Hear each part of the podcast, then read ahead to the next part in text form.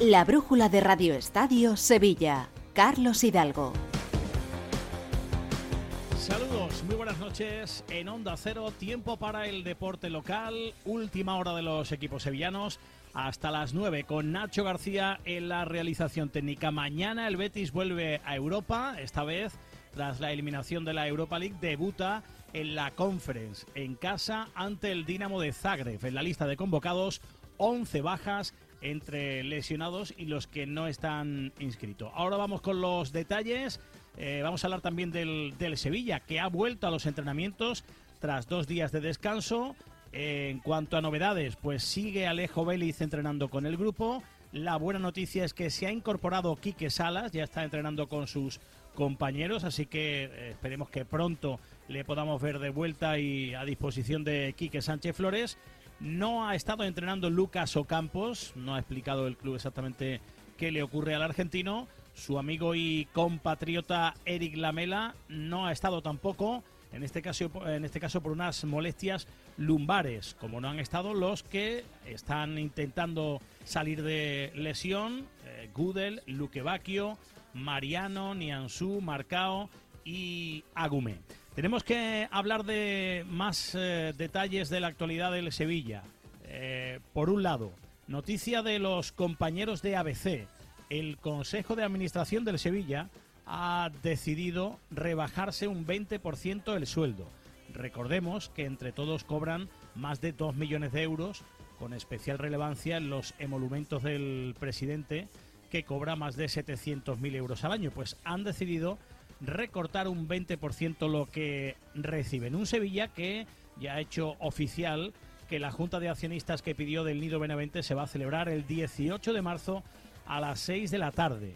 El expresidente quería comprobar de primera mano ciertos detalles de la gestión económica del club, pero eh, ha incluido una vez más un punto del orden del día en el que pide la remoción del Consejo actual y la instauración de uno nuevo todo apunta, si no hay sorpresa judicial de última hora, a que no va a poder votar, como ya le pasó en eh, las anteriores ocasiones, y que el Consejo seguiría siendo el mismo. Pero, oye, quién, quién sabe, ¿no? Eh, el punto número 7, como digo, es el de eh, la remoción del Consejo y, y, la instauración de uno nuevo. Ahí es donde intentará votar con sus acciones, recordemos, que si vota con sus acciones, entre las que tiene los apoyos, eh, las acciones indicadas en su nombre, los americanos, eh, él es el máximo accionista, él, eh, podría ganar esa votación perfectamente, lo hemos podido comprobar en las anteriores juntas, pero insisto, lo más probable es que,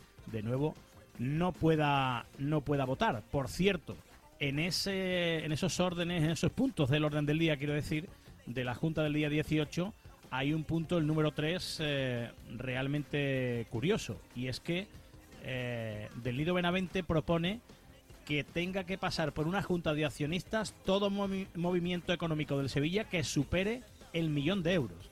O sea, que iban a estar viviendo prácticamente en el Hotel Melia Lebreros. Eh, bueno, tenemos que contar también, hablando del nombre propio de la semana y casi del mes, de Isaac Romero, porque los compañeros de Mucho Deporte eh, publican que el Sevilla está haciendo gestiones con el delantero lebrijano para ampliar y mejorar su contrato y para subir la cláusula de rescisión a 40 millones de euros. Ahora mismo es de 15 millones, si juega 15 partidos será de 20 millones, lleva ya 7 encuentros disputados, pues lo más probable es que eso ocurra, pero eh, la quiere doblar el, el Sevilla. Y para terminar con el bloque de la actualidad del conjunto nervionense, eh, aquella acción de aquel aficionado del Rayo Vallecano menor de edad tocando el culo a Ocampos en aquel saque de banda en Vallecas va a tener como consecuencia, según el Comité de Antiviolencia, una multa económica de 6.000 euros y la prohibición de acceder a recintos deportivos por un periodo de 12 meses. Eso en cuanto al Sevilla. En cuanto al Betis, como decíamos, 11 bajas presenta el conjunto verde y blanco Jiménez eh, de cara al partido de mañana. ¿Qué tal? Muy buenas. ¿Qué tal? Muy buenas. Sí, 11 bajas, 5 lesionados, Isco, Guido, Bartra, Abner y Ayoce. Eh, cinco que no están inscritos, Sabalí, Sócrates, Altimira, Fornals y el Chimi Ávila, y el otro es Bacambú, que llega esta noche, en un par de horitas se le espera en el aeropuerto de Sevilla, pero lo comentaba Pellegrini este mediodía, no va a estar en la lista de convocados. Era imposible que llegara hasta aquí antes del martes, así que era muy, muy encima de un partido. Eh, por distintas circunstancias atrasó un poco más su viaje, así que mañana no, no va a estar considerado, pero creo que desde mañana que llega va a ser también un jugador importante para continuar de aquí a fin de año, que son los partidos que al final deciden la temporada. Solo dos novedades en esa lista, el caso de Enrique Fernández y de Ginés eh, Sorroche, eh, también está Pleguezuelo, el lateral izquierdo, canterano que ya estuvo en la convocatoria también eh, frente al Cádiz eh, el pasado viernes. Hoy Fornals ha vuelto al grupo, estará listo para el partido frente al Alavés. Recordemos que no está inscrito en eh, la competición europea, en la que sí está Nabil Fekir. Se le preguntaba hoy a Pellegrini si le ve para jugar al ritmo jueves-domingo. Bueno, yo creo que a Nabil le hizo muy bien jugar esos tres partidos delanteros, empezó a agarrar ritmo dentro del campo de juego y la única manera de hacerlo es jugando. Entonces, Después cuando le tocó reemplazar a Isco ya venía con un trabajo importante dentro del campo y así lo demostró en Cádiz donde jugó eh, los 80 minutos y que después fue más por precaución que lo sacamos que por exigencia. Ahora hay que llevarlo con mucho cuidado porque es distinto jugar jueves a domingo, de viernes que jugamos en Cádiz a jueves, mañana está recuperado, después hay que ver el segundo partido. Hay que seguirlo llevando con cuidado porque mucho tiempo sin jugar, pero él ha demostrado que físicamente ya está de vuelta y futbolísticamente también. A esta hora, llegando a las 9 eh, de la noche, está terminando su entrenamiento en el estadio Benito Villamarín, el Dinamo de Zagreb, que llegaba esta tarde. Ha habido rueda de prensa de su entrenador Sergei Yarikovic y de Bruno Petkovic. Los dos han eh, elogiado lógicamente al conjunto verde. En el caso de Petkovic, el internacional croata suma 12 goles esta temporada, cuatro de ellos en la Conference League. Esto comentaba Pellegrini sobre el Dinamo.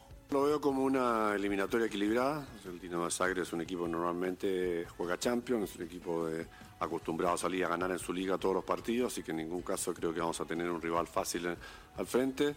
Y por otro lado tenemos también la ilusión de tratar de sacar un buen resultado aquí en casa para ir a definir después con ellos allá.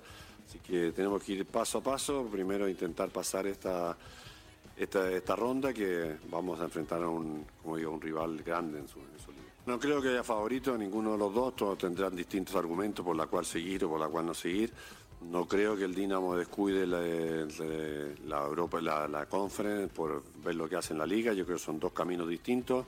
Ambos conducen a Europa la próxima temporada, así que vamos, si creemos que va a encontrar un rival fácil, estaríamos muy equivocados. Pero creo que la mentalidad del equipo es saber que enfrentamos a un rival, como digo, que normalmente juega Champions y que mañana va a intentar eh, ganar la Conference partiendo por eliminarnos nosotros.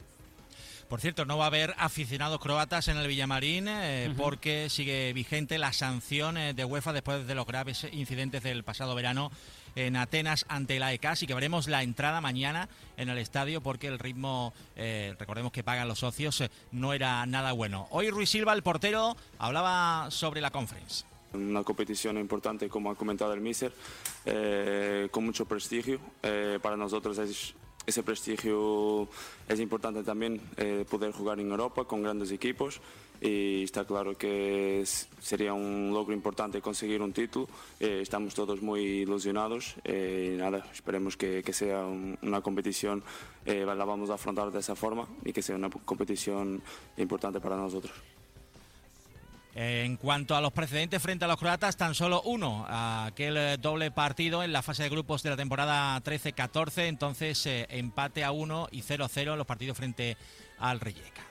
Y terminamos con el capítulo polideportivo. Hablamos de alterofilia porque el levantador de peso sevillano Josué Brachi ha conseguido la medalla de bronce en los campeonatos de Europa de alterofilia en dos tiempos, en la categoría de 55 kilos en Sofía, en la capital de Bulgaria. No pudo hacer ningún intento válido tras fallar dos veces en 108 y en 110.